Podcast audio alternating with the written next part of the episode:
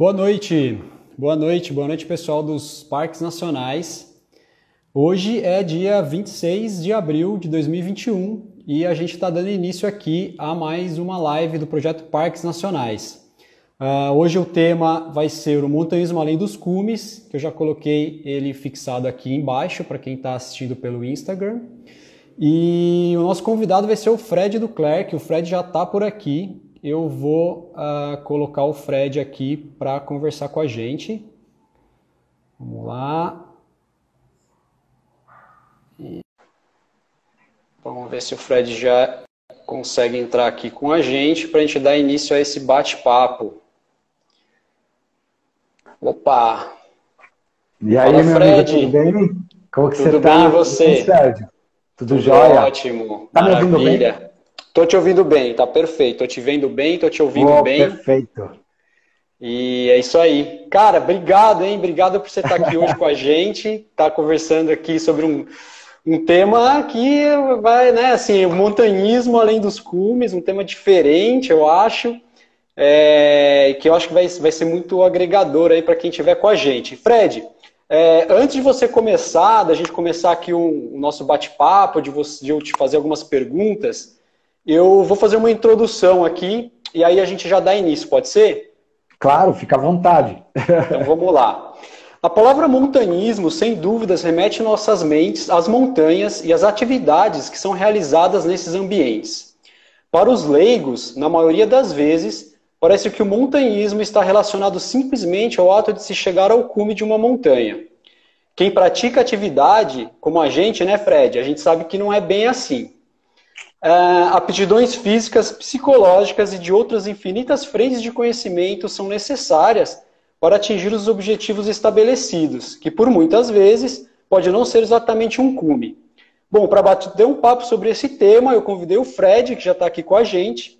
Ele é um montanhista profissional e também ele é o idealizador do projeto Reset Humano, no qual eu tenho a maior honra de ser um embaixador. Então, Fred, para a gente dar início uh, nessa conversa, apresentasse, conta para a gente quem que é o Fred do Clerc. Bom, o Fred do Clerc é, é um ser vivo que mora no planeta Terra, né? Tive o prazer de nascer em Santiago do Chile. Sou filho de, de, de, mãe que nasceu na Patagônia, em Chiloé. Meu pai, que tinha origem francesa, né? Tenho minha irmã, tenho meus filhos, ou seja, sou um ser humano comum, sou um ser humano como todos os outros. E por acaso, a gente também é um montanhista profissional. Minha formação é uma formação como a maioria das pessoas, né? Sou formado em marketing, sou formado em gestão de negócio, sou formado em gestão de produtos e por aí vai. Mas eu acho, sabe que eu sou mesmo, Sérgio? Acho que eu sou um aprendiz ignorante, viu? O tempo inteiro a gente está aprendendo alguma coisa na vida, né? E eu diria que a minha escola, a minha maior escola até hoje na minha jornada, tem sido a natureza, né? Tem sido a montanha. Sou apaixonado por pessoas, gosto da história delas, sou apaixonado pelo planeta, amo a vida, sempre fui desde pequeno, uma característica aí que vem, acho que, de família. A gente tem idolatria por qualquer ser natural. E eu falo que isso vem desde pequeno. Se você não nasceu com isso, se esforce um pouquinho para entender isso. Então, estou no meu caminho. Eu acho que a maioria de tudo que eu aprendi na vida, Sérgio, aprendi na montanha com os valores, viu? Os pais introduziram, mas acho que a natureza ela te, te jogou na cara mesmo, onde você não esconde a sua essência, né? Que legal. Cara, Fred, é isso. Eu acho que é, você, além de ser um, um, grande montanhista, cada dia mais eu vejo que você tem um lado é, espiritual, né? Essa humildade com que você fala. Uh, e você tem muito conhecimento, né? Todo esse aprendizado que você teve nas montanhas, eu acho que é isso que a gente vai tentar explorar aqui hoje um pouquinho nesse, nesse bate-papo. É, você traz isso para o seu dia a dia e você tenta também passar isso para as outras pessoas que cruzam o seu caminho. É, ô Fred, eu queria pedir para você, é, você falou um pouquinho da sua formação, mas eu queria entender um pouquinho o que, que te levou né, a, a, sair do mundo empresarial uh, para fazer o que você faz hoje? Assim, eu sei que é uma longa história, o objetivo hoje aqui não é a gente ficar só nessa história, mas se você pudesse resumir um pouquinho dessa história, assim, o que aconteceu, como é que foi essa transição? Legal, boa pergunta, né? E, e, e, o que você falou, eu acho que a gente sempre, de alguma maneira, alguém apostou na gente, na vida, e a gente também inspira pessoas, né? Acho que isso tem a ver com uma coisa que chama autoconhecimento, né? Quando você tem o autoconhecimento, você se entende melhor. Você é, é, é, não é nem planejar o seu futuro, mas você toda a sua atitude é baseada, baseada naquilo que você entende como benéfico para você. Não quer dizer que você não erre, porque eu acho que o ser humano, para aprender, tem que errar é muito mesmo, né? E errando a gente aprende muito. Na montanha eu aprendi que errar, na próxima, a vitória é melhor, porque você consegue aprimorar isso, né? E baseado nisso, Sérgio, na verdade, uma transição para o mundo outdoor, ela não houve uma transição. Né? Eu tenho um livro que continua escrevendo e não acaba, que é a história, eu sou montanhista ou eu era o executivo, né? Na verdade, eu sempre fui todos. Eu nunca fui agora aquele ou aquele, agora sou o outro. Não, eles sempre caminharam juntos, né? É, é, e eu acho que desde criança eu tive sempre uma relação com o natural muito forte. Eu acho que está no DNA, né? E acho que sim, a gente carrega um pouquinho de sensibilidade de entender isso. Eu acho que no mundo, no, no, no, no viver aí dos do meus dias de origem, né, de adolescência para juventude, bom, como todo mundo quis fazer faculdade, quis fazer uma carreira corporativa, eu fui muito precoce no corporativo, né? Eu tive uma ascensão muito meteórica, assim, trabalhei em algumas empresas multinacionais, trabalhei fora do Brasil, trabalhei no Brasil também, que não é o caso aqui agora, mas você sabe o que mais me levou, eu acho, para mudar foi realmente eu respeitar a minha essência. Que chegou uma hora que eu percebi que eu trabalhava muito mais, mas eu trabalhava e eu adorava o que eu fazia, porque eu não saí do corporativo por frustração. Eu gostava demais, gosto muito de produzir, de trabalhar, de me sentir útil. Mas eu percebi que eu perdia coisas que eu amava quando eu me dedicava demais a algumas coisas que não me traziam aquilo que era de melhor para mim, que era o quê? É, a minha essência. Então eu perdi a namorada para o trabalho, perdi a lazer para o trabalho, perdi a meu tempo nas montanhas para o trabalho, e aquilo já não me fazia bem. Né? Falei, não, mas até aí era um pensamento. Né? Mas aconteceu um fato muito marcante que, que acho que revolucionou a minha vida, a perda de um irmão muito querido, né? meu irmão Emílio. É, eu acho que isso me trouxe valorizar que eu precisava entender que viver a vida não era ter um milhão na conta, não era o sucesso de status que eu carregava naquele instante numa multinacional, né, super conhecida, não vou citar o nome porque não é o caso, sabe? Então eu entendi que isso não ia me levar a nada, né? Ele estava me afastando do que eu era. Então eu resolvi mudar isso, fazer um, construir uma transição para isso. Não é fácil, né? É muito difícil porque a maioria das pessoas te vê como o Fred, aquele, pô, você é o executivo, você é representar isso, você é bom naquilo, você é aquilo. E quando você sai disso, parece que as pessoas te esquecem, né? E você tem que construir um novo network, um novo mundo. E na verdade não era uma construção de um novo mundo, era simplesmente viver um mundo que eu já fazia parte. Então, viver isso não foi difícil, foi fácil. Mas sem dúvida, Sérgio, de maneira pontual, acho que a perda do meu irmão com 13 anos, olhando para mim e, e, e, ele morrendo, para mim decidiu tudo. Né? Eu lembro de uma entrevista que eu fiz, que a entrevistadora era para uma outra empresa muito conhecida. Ela perguntou: você tem medo de algo? Eu falei: olha, medo de quê? Eu falei: quando você perde um ser querido olhando para você nos teus olhos, não tem como você ter medo. Né? Falei, medo, posso ter um dia de perder um filho amado, mas aí é uma nova experiência, né? Agora, perder aquela situação, realmente eu me senti morrendo, mas depois me senti vivendo. E acho que a natureza e a montanha me deu mais vida que até hoje perdura comigo, né? Poxa, Fred, que, que bonito, né? Que bonito você estar tá aqui hoje dividindo um pouquinho né, disso, que é um, uma história tão pessoal, né? Uh, mas eu acho que o que a gente tira disso é que essas coisas que marcam a nossa vida nos colocam em, em novos patamares, né? E, e, esse lance da essência que você fala, eu acho que quando a gente tem assim esses marcos, essas coisas que, que, que mexem muito com o nosso emocional, é, é que acabam sendo um gatilho, né? Para que a gente realmente é, enxergue aquela essência que às vezes estava adormecida, porque ela nunca vai embora, né? E a gente vê que talvez aquilo é o, é o mais importante de tudo. E aí a gente é, coloca isso como prioridade na nossa vida e vai buscar é, realmente esse caminho. Quem conhece um pouco da minha história também sabe que é, também eu tive em algum momento esse clique, é, não como o seu, né? Cada um tem o seu de uma forma diferente. Uh, muito bom, Fred. Que, que legal, cara. Que, que, legal. Me emocionei também. É, perceber que você também se emociona. não, não tem como, né? A gente não se emocionar. Mas vamos seguir aqui. É... Vamos embora. Bora. eu queria saber de você agora o seguinte. O que, que é o montanhismo além da profissão? Porque o montanhismo é uma coisa muito ampla, né? Então, é, para você, o que, que é o montanhismo além da sua profissão hoje é, que você atua?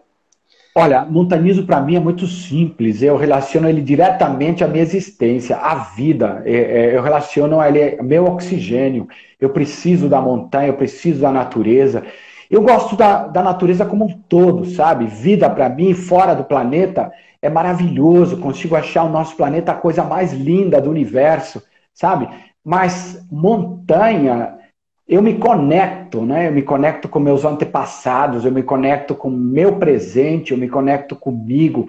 Eu vibro lá, eu rezo, eu, eu peço, eu me sinto diferente, eu me sinto forte, me sinto capaz, é, me sinto que aquele é meu lugar, eu me sinto que.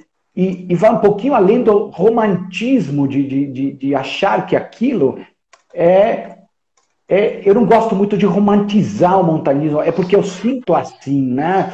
Eu sou muito apaixonado pela vida, é muito apaixonado por essas coisas.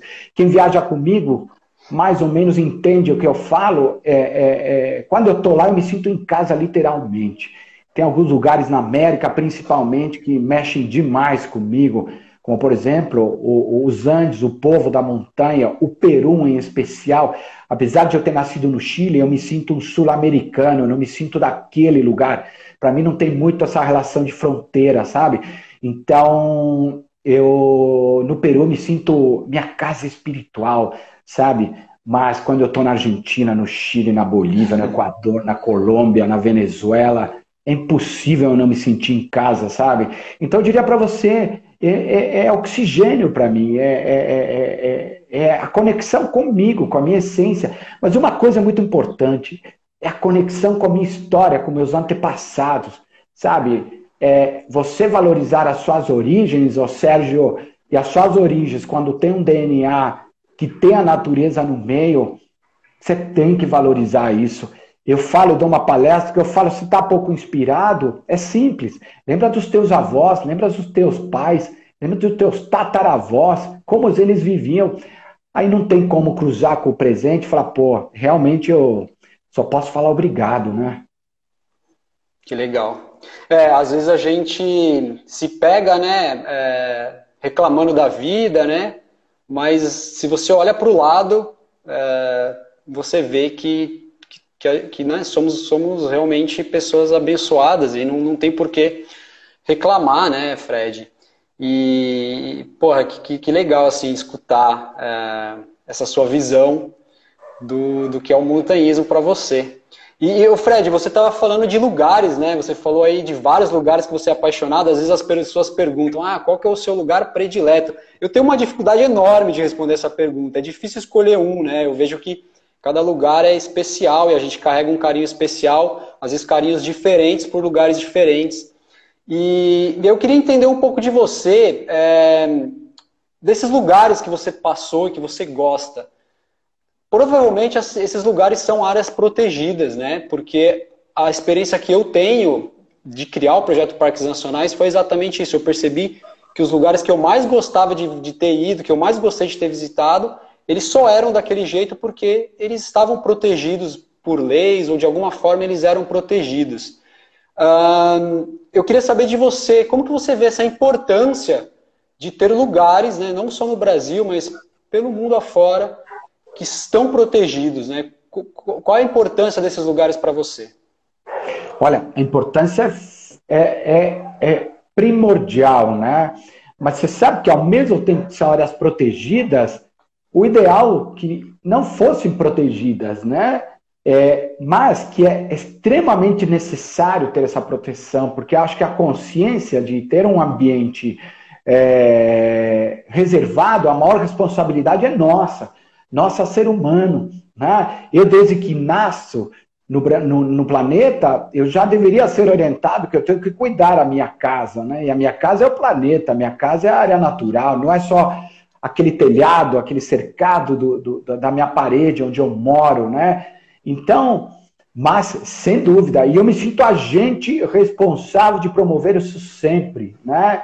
Em todos os lugares que eu vou, é, é, é, eu tenho aprendido o seguinte: ah, quando as pessoas conhecem o lugar, se sentem parte daquele lugar. E quando se sentem parte daquele lugar, a tendência é imediata de cuidar. Por isso que eu sou muito a favor das pessoas sempre estarem em conexão com áreas naturais para entenderem, para conhecerem, para serem bem orientados. Meu sonho, Sérgio, é que a gente teria aulas né? E não é a aula de, de, de, de, só de biologia, que é fantástico, não é a aula, do, a aula de meio ambiente, mas que a gente tivesse aulas sobre como cuidar ambientes naturais e não uma aula né, específica, ficar fazendo parte de uma matéria, não, é o tempo inteiro. E ter saídas, como por exemplo, eu tive o prazer de ter em dois países que eu morei, no Chile e na Bolívia, onde a gente ia acampar de fim de semana. E aquilo me trazia uma, uma, uma, uma, uma visão diferente, né? onde não tinha a luz ligada, mas tinha a lua. E eu entendia e era passado o valor de que como aquilo era bom, né? De fazer somente um piquenique numa área natural do lado de um rio e, e entender por que aquilo funcionava, aquilo já era muito bom. Assim, na América do Sul, né, que é o lugar que eu mais visito, eu tenho, conheço muitas áreas protegidas e, eu, e elas são fundamentais. Né? Eu posso te falar de Cerro Castillo, de Torres, de, de, de, de, de, de Los Glaciares, do, do, do Cucuy, né? Serra Nevada, posso falar de Mérida, posso falar de, de, de, de que mais? Bom, na Bolívia a gente tem vários parques, né? É, é, é, é, e a gente percebe o seguinte: o quanto o ser humano não se conscientiza, não tem como avançar, né? A gente precisa. Essa semana foi a que passou, foi a semana da Terra. Eu vi muitas comemorações, mas eu acho que a gente tem que comemorar, agradecer, mas eu acho que a palavra que está muito na minha cabeça é primeiro pedir desculpas, né? Desculpa, eu não estou cuidando da, da, minha casa como eu deveria, não estou sendo um bom filho para o planeta Terra, né? E eu acho que isso é para a gente avaliar. Quando eu vou para a montanha, o que, que eu faço? Quando eu vou para um parque, quando eu vou para uma área natural, ou quando eu saio para a rua, porque a nossa rua também é um meio ambiente que a gente vive, né? Eu estou cuidando dele, né? E não quer dizer que você nasça sabendo tudo, não, mas é sempre tempo de aprender, né, Sérgio? Ah, com certeza. Eu acho que é, é, todo dia a gente aprende, tem oportunidade, né? A gente acorda com uma oportunidade de aprender algo novo.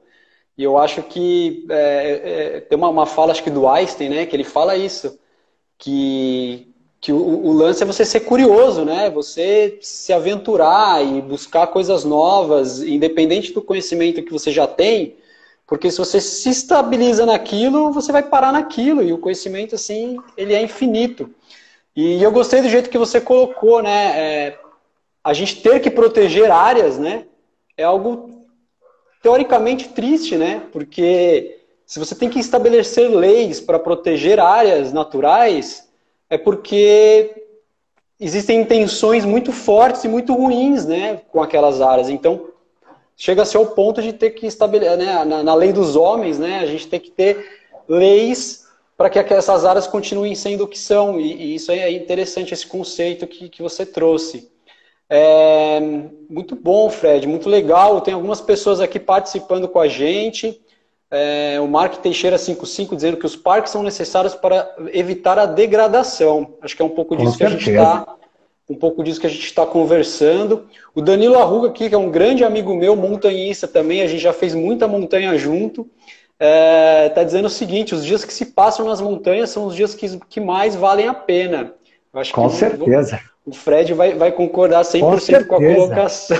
Oh, perfeito. Tem nem o que falar. Junto.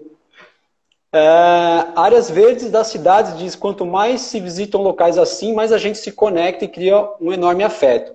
Eu acho que isso que a gente está falando aqui é, é, a missão do projeto Parques Nacionais, né? Tudo, tudo se integra, que a gente realmente quer mostrar isso para as pessoas, para que as pessoas carreguem aquele pedacinho dentro do coração e passem a, a proteger também.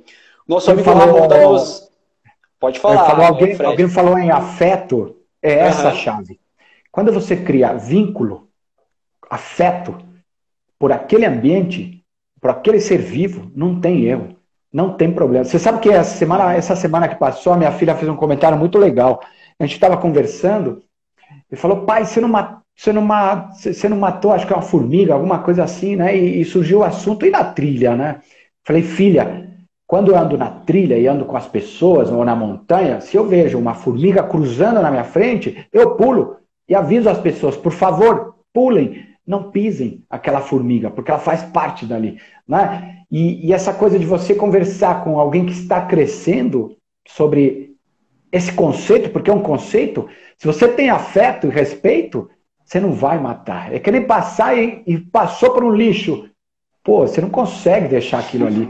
Você não consegue. Por muito que você queira, você volta e pega. Você leva mais coisas do que você trouxe mas faz parte, né? Então, realmente, não, não sei, não lembro o nome que falou ali, mas é, é, tem toda a razão, criar um afeto fundamental. Bacana. O Rods, né? Nosso amigo Rods também aqui do, do Reset. A galera do Reset Humano tá toda aqui hoje, hein, Fred? Ó, Rods tá dizendo assim, muito bom. Quando a, gente, quando a gente conhece, se envolve, a gente cuida, né? É o grande, é o grande mantra aí que a gente defende do conhecer para conservar, né?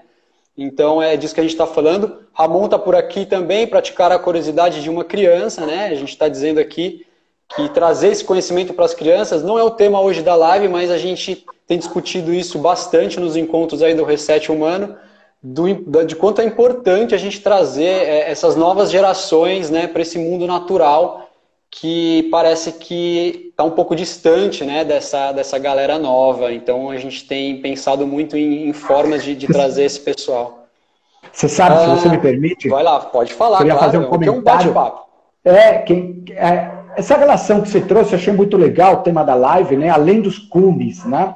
As uhum. pessoas têm muito a, a, a ideia romantizada do montanhista, né?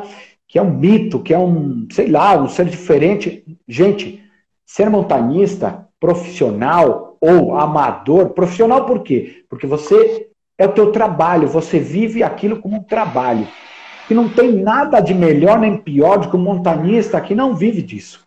Né? Não faz a uhum. gente melhor. Né? Talvez, como montanhista profissional, você preenche alguns protocolos um pouco mais rígidos, né? mas que acho que mostrar o montanismo como uma coisa possível, Sérgio, é, é o meu papel, sabe? É entregar para as pessoas, sociedade, que é possível. Você pode sonhar. Na verdade, eu tenho aprendido que é, é com o reset humano, é, é, é, mostrar o montanismo e os montanistas como seres muito mais do que a corda, muito mais do que o mosquetão, muito mais do que a gente ser um especialista em conhecer equipamentos. Não. Sabe que a gente ganha muito na natureza e na montanha, Sérgio, que vai além dos cumes? E não é o cume que ensina a gente, mas sim o processo de subir e descer, ou seja, a jornada toda é vida, é valores. Eu na montanha aprendi a valorizar aquilo que eu não vejo, mas eu sinto, né? E eu falo muito esse exemplo, pô, amor você não vê, mas você sente. Você materializa hum. em atitudes. Eu acho que é, é isso é isso, acho que além dos cumes, é a gente mostrar o montanista e o montanismo como muito mais do que simplesmente o topo, que é uma cultura muito legal para competição, mas que fica só na competição. Onde você mais cresce não é na competição, É quando você está na jornada. Você, ótimo você conseguir um cume. Significa que seu trabalho foi bem feito. Mas o que, que você aprendeu com ele, né? Esses dias eu fiz uma pergunta para o último podcast, né? Que era o que, que, o que, que a vida te ensinou, né? Uhum. O que, que a montanha te ensinou, né? Gente, a montanha, a primeira coisa que ensina a gente, sabe o que é? É simplicidade e humildade. A partir dali vem tudo. Né? Eu não tenho. Ela me deixa entrar, não sou eu que conquistei, não sou eu que, nossa, como eu sou demais. Não. Eu gosto muito de me atrair por montanhas que me escolhem, né? Eu falo que aquela montanha me escolheu, então eu vou nela, porque eu crio uma afetividade. Lembra que alguém falou de afeto? Quando você cria uhum. esse afeto, é tudo.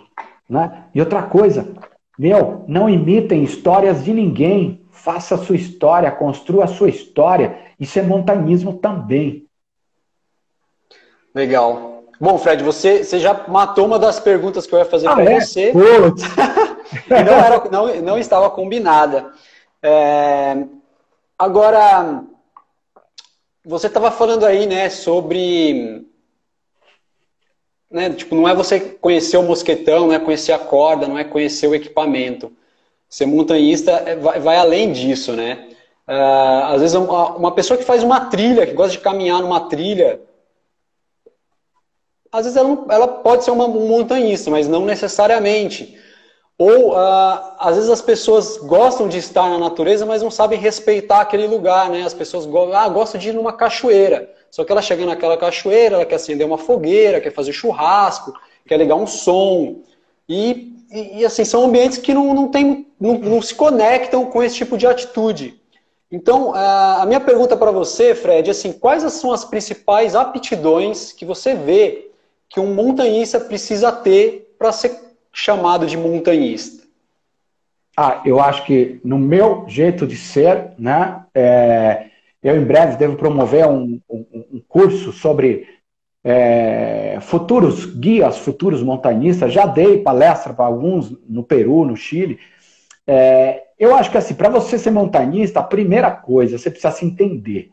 Né? É o primeiro passo. Você não se entende, não seja montanhista. Você vai cometer muitos erros. A partir do momento que você se conhece, se respeita, você segue protocolos né? Quando você é montanhista para você, é uma coisa. Aí uma coisa interessante, eu tive que aprender a ser montanhista para pessoas, né? Montanhista profissional para pessoas, porque quando é com você, você tem um jeito, um estilo e tudo mais que legal, você faz muito bem, mas quando é com pessoas é diferente. Eu acho que assim, você precisa ser uma pessoa realmente muito equilibrada, centrada, né? Você precisa ser um curioso, um estudioso. Você não pode ser achar que aquela primeira montanha já é bom. Não. Você sabe o que eu mais buscava na minha vida quando eu comecei no montanismo? Era errar, entender meu erro, né, para aprender. Eu sou daqueles que acham que a, a, a, o recuar também faz parte da vitória, da próxima. Tive muitas empreitadas que eu tive que aprender a perder. Aliás, essa é uma característica muito boa Aprender a perder na vida é adaptação. Perdes entre perda e ganho. Não tem como. Tem horas que você perde para a vida. E você tem que aceitar. E pronto. Acabou. Para a próxima. Melhorar. Então, você saber lidar com essas vulnerabilidades na montanha te fazem cada vez melhor. Estar sempre bem equipado, sempre.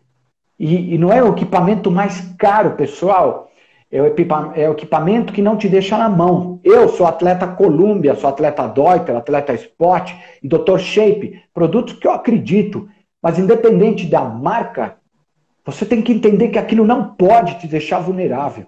E saber é? usar, né, Fred? E saber usar. Curiosidade. não, adianta ter, não adianta ter um equipamento melhor e caro e você não sabe saber o que fazer com ele, né? Ó, curiosidade, ser inquieto, mas principalmente decidir, Sérgio, não tem como fugir. Se tem uma coisa que a montanha nos deixa na cara assim, é assim, cara, você vai ter que decidir agora. Para que lado? Para onde é? Vai para frente ou volta? Né? Não tem como. E uma montanha, né, Sérgio, você sabe disso, né? A gente não não deixa de mostrar nossa essência, não tem como. Dois dias seguidos lá é você mesmo. Não tem como, é né?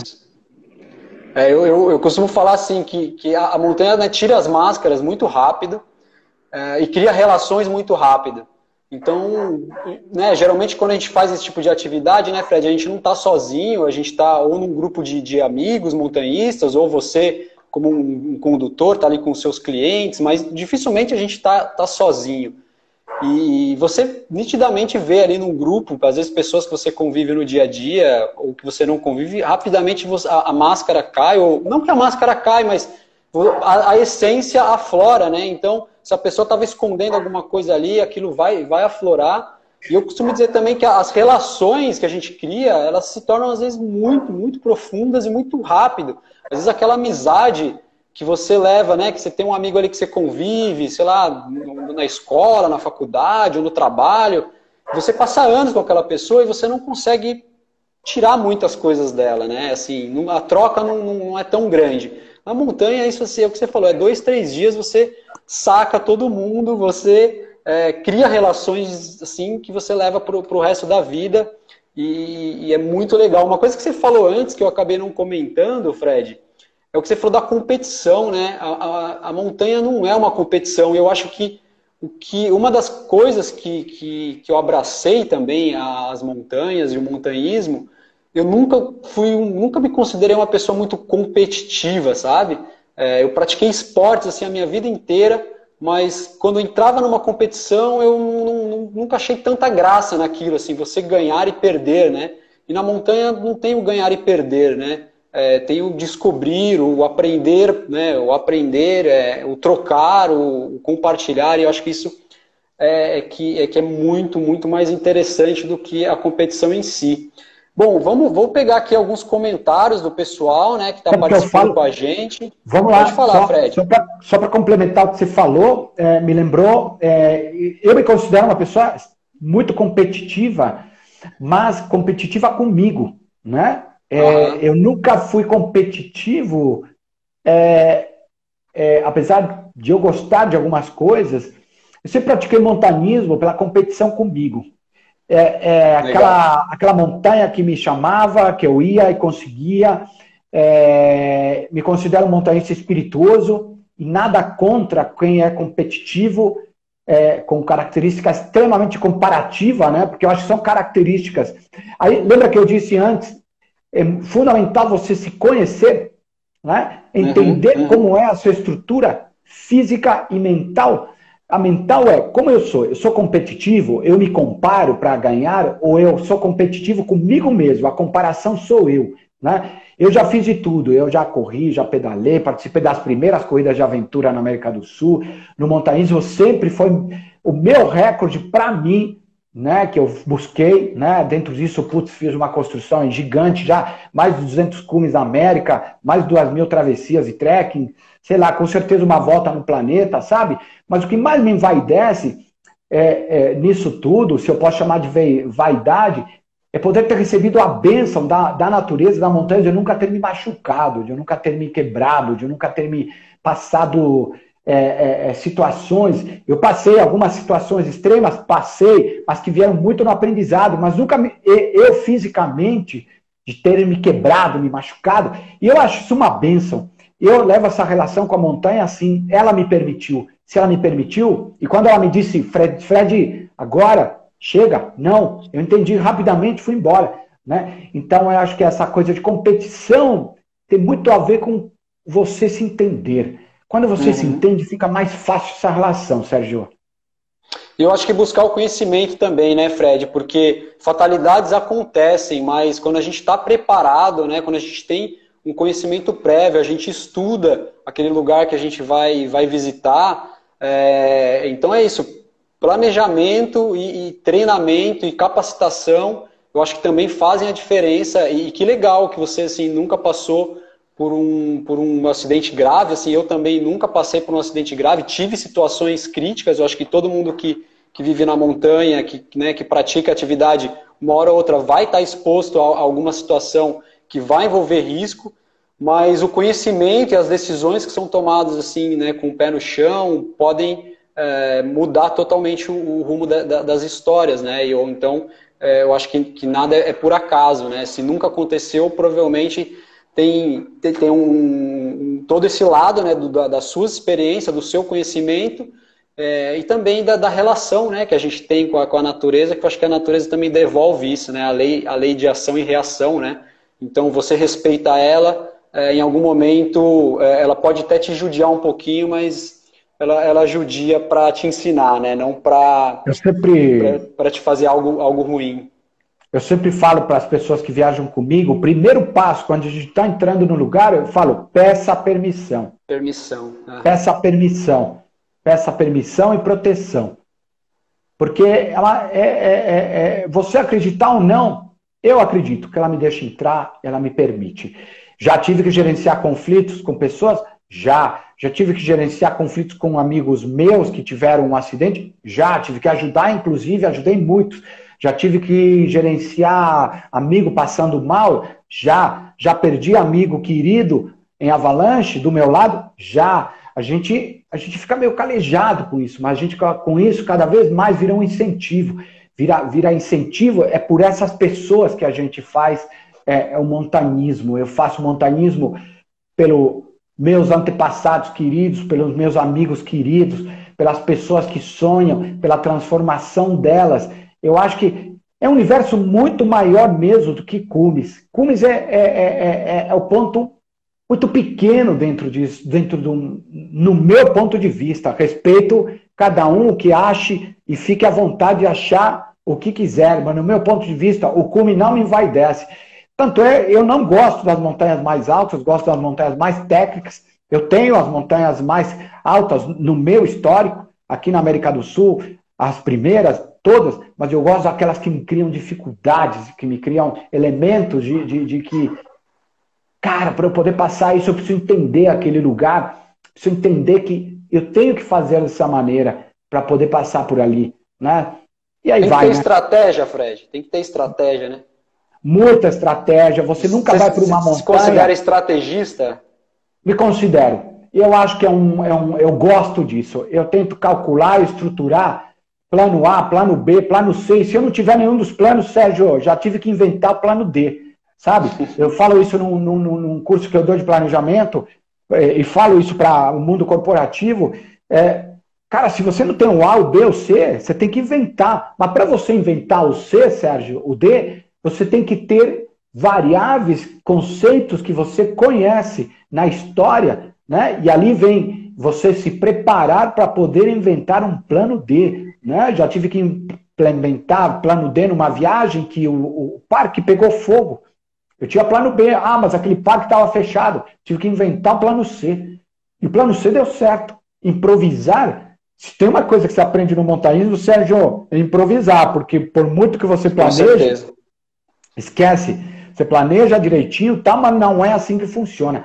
Você sabe que um perfil, ó, uma curiosidade, é, muito engenheiro viaja comigo e muito profissional de tecnologia e médico também, né? E são pessoas muito teoricamente metódicas, né? Segue processo. Elas Você não vai falar mal de engenheiro aqui, não, Não, hein, não, não, não. elas se dão muito bem na montanha, sabe por quê? Porque elas respeitam processos, respeitam é, protocolo. Então, quando aparece essa situação, fica fácil de administrá-la com pessoas que já têm mais ou menos essa mente. Eu sempre tento trabalhar isso, né, no grupo. Mas quando percebo isso, ah, fica mais fácil ali, né? Claro, eu estou brincando com você, o pessoal sabe, né, que a minha formação é de engenharia e a gente tem um lado metódico mesmo, sistemático e estamos acostumados a, a, seguir mesmo a, as regras no, no, inglês a gente diz que somos by the book, né? É, by the seguimos, book. seguimos os livros. Você sabe, que, você sabe que na montanha é interessante. Bom, eu sou, eu acho que eu sou, hoje em dia, não, eu sempre fui uma mistura do espacial e do, e do, e do, do, do centrado, sabe? Mas na montanha eu me torno muito mais centrado e nos meus momentos de lazer, aí sim, aí eu é espacial mesmo, né? Mas quando tá lá com é, é, um grupo, ou então estou numa expedição profissional por algum motivo. Não, eu sigo a risca, sigo o protocolo.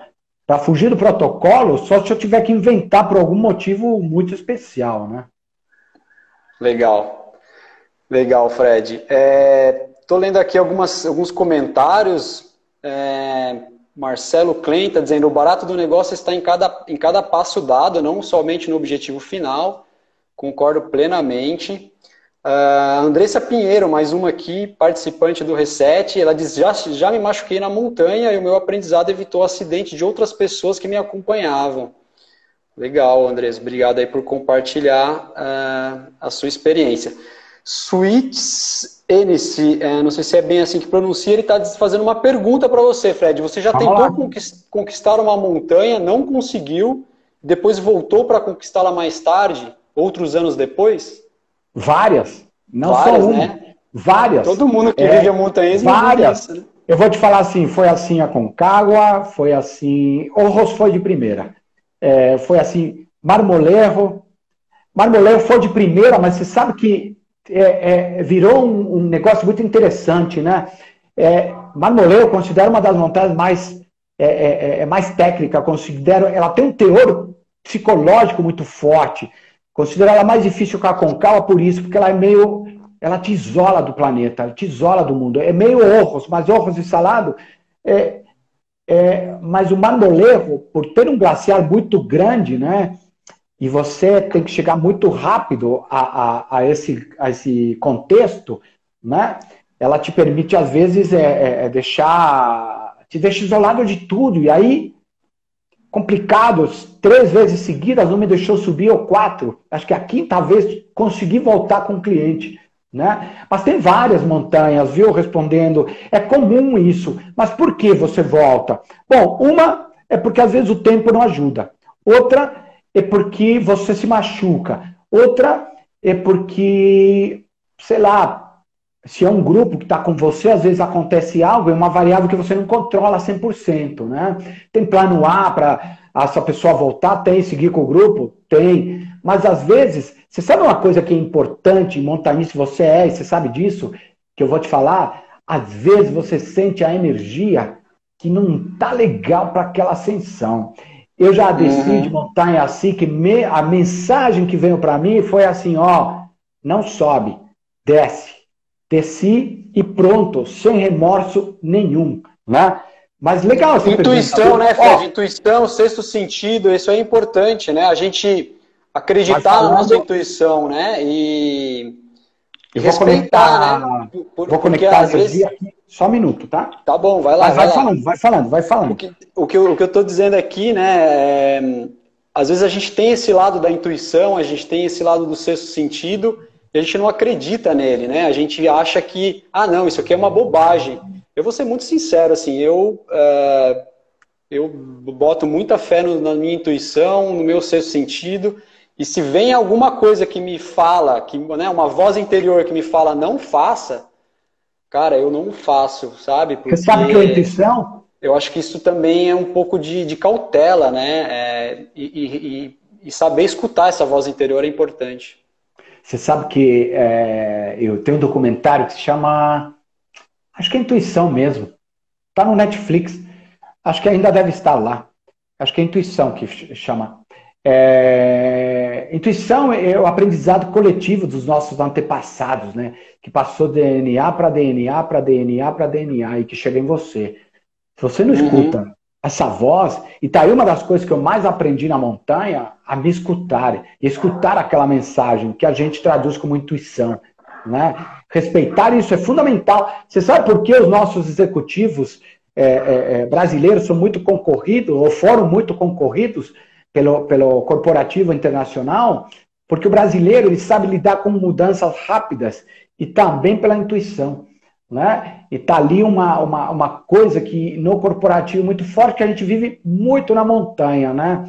É, é, eu falo que sempre eu fui um, um, me considero um excelente profissional no corporativo, porque a montanha me emprestou metáforas, aprendizados que eu aplicava facilmente no corporativo, né? Então, situações de estresse, situações de conflito, situações de plano A, B, C, né? Intuição, decidir numa empresa, se você não decide, meu amigo. Então, Ser resiliente, ter flexibilidade. Ser resiliente, flexibilidade. Fazer um plano, mas tá tolerância. Tolerância. É, é. Eu, eu, também tenho uma, uma palestra empresarial, Fred, não sei se a gente já conversou disso outras vezes, mas a minha palestra também segue esse, esse, esse rumo, assim, eu falo bastante disso. É, a gente tem que ter planos, mas a gente tem que estar prontos para é, mudar esses planos, né? Porque se a gente fica muito rígido também, aí a gente é teimoso, é cabeça dura, né? E ser cabeça dura não é legal.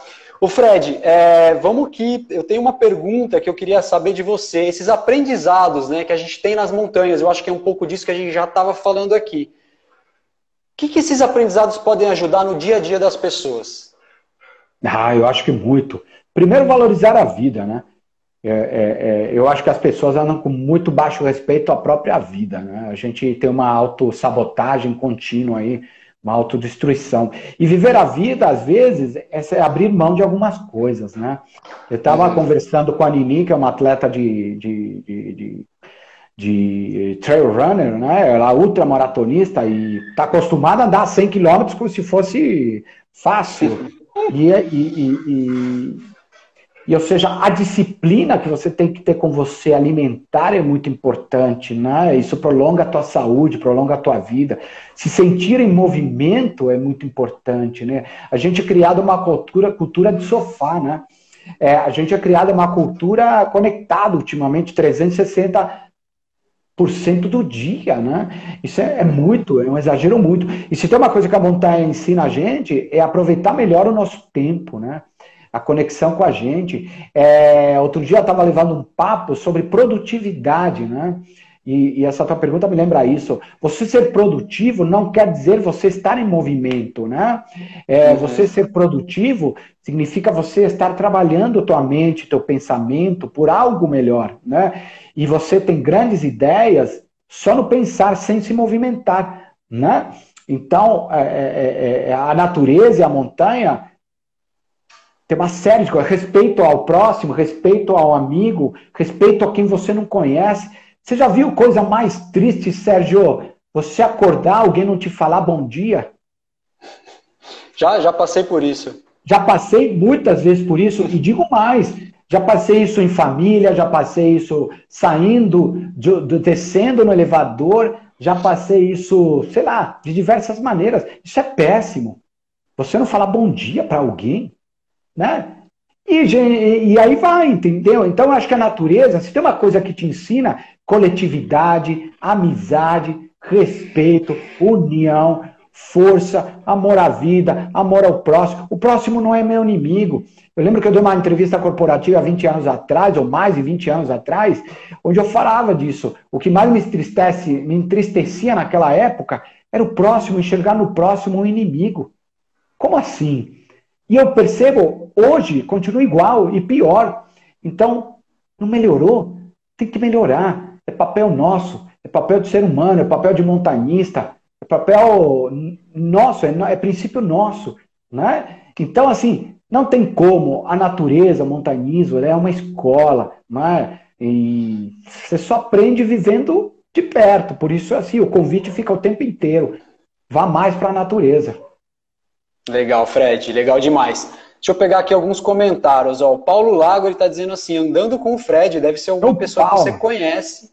Sim, o Paulo, Paulo é maravilhoso. Paulo o Paulo, tá cara, dizendo... é um cara, é um cara, só de falar, uma história linda, cara. A gente, bom, a gente fez Pico do Paraná, a gente foi pro Plomo, cara. A emoção dele de chegar no Plomo, uma das coisas mais legais, né? Eu lembro direitinho, como se fosse agora.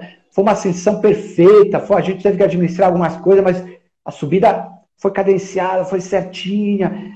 Cara, que, que, que saudade. Essa é uma daquelas pessoas que a gente tem que ter perto sempre, viu? Um Legal. beijo carinhoso, Paulo.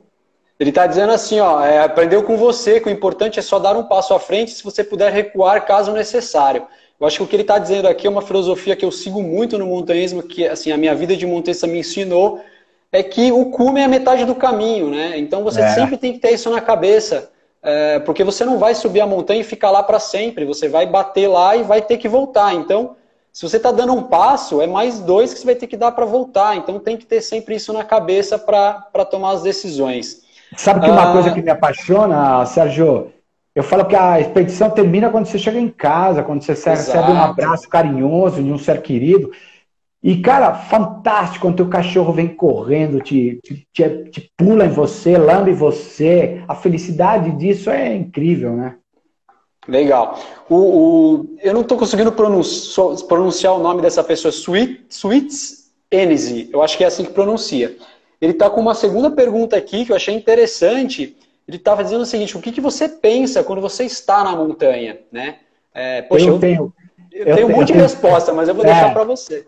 Eu tenho, mas sabe que eu vou resumir uma das coisas que eu mais aprendi, que eu mais vejo, né?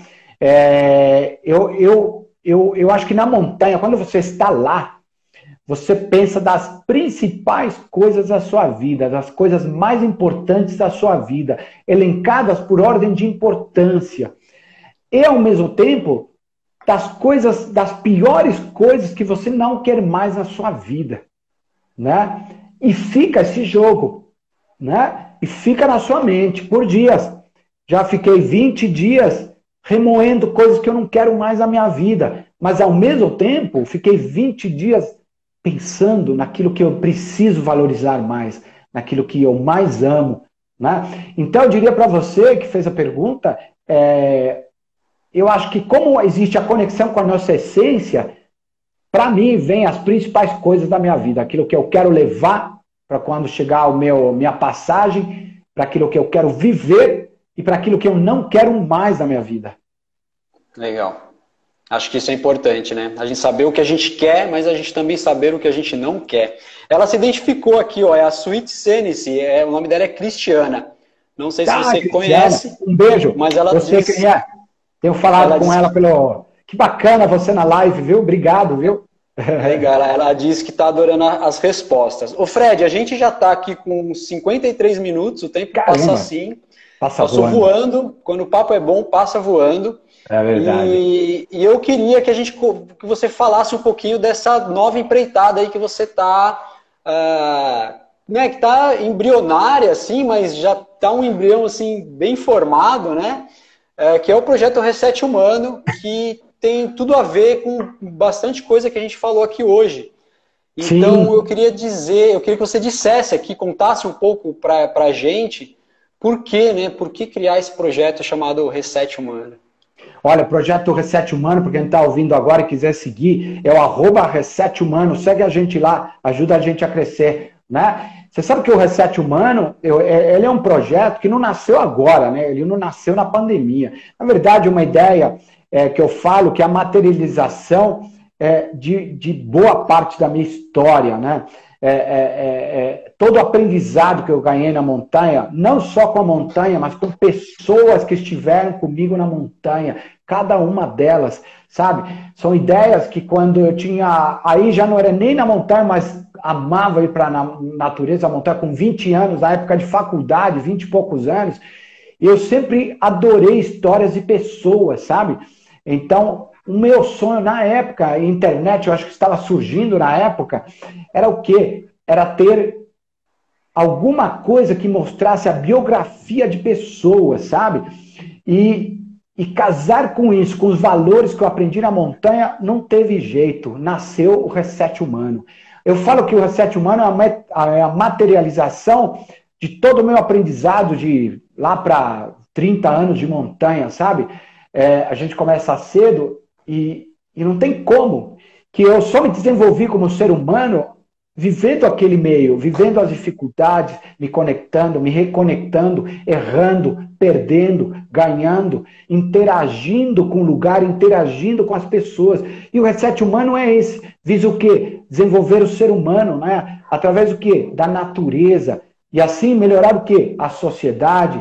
Para quê? para melhorar nossa casa com o planeta Terra. E você sabe que uma das maiores felicidades que eu tenho ultimamente, aliás, ontem foi domingo, né? Cara, foi o primeiro encontro do time Reset Humano, inclusive você estava junto, super feliz de ter você lá.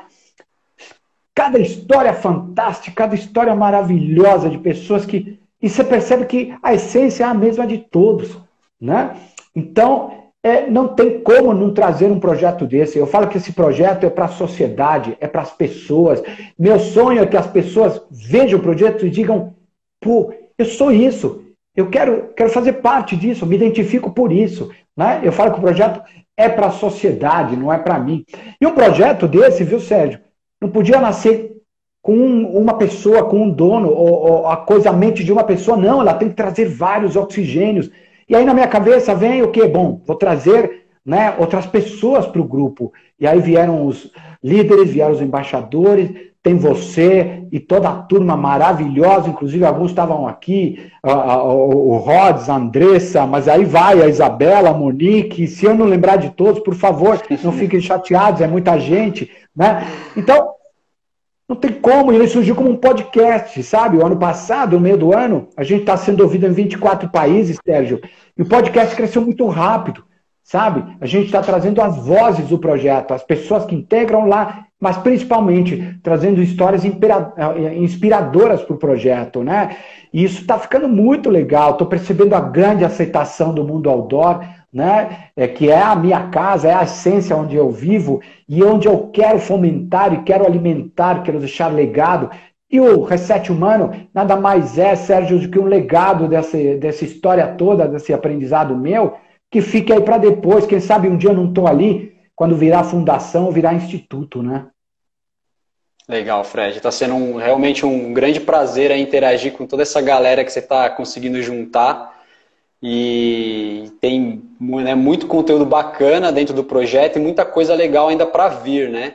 É, a gente tem conversado aí sobre muitas coisas legais que, que vão ainda surgir como frutos desse, desse projeto. Fred, a gente está com 58 minutos eu queria que você deixasse uma mensagem final para a gente encerrar, até porque às 8 horas vai ter uma live do projeto Reset Humano e a gente não quer aqui gerar uma concorrência, a gente quer realmente convidar quem está aqui, pula para lá, às 8 horas vai começar uma reset lá, quem vai puxar vai ser nosso amigo Rods.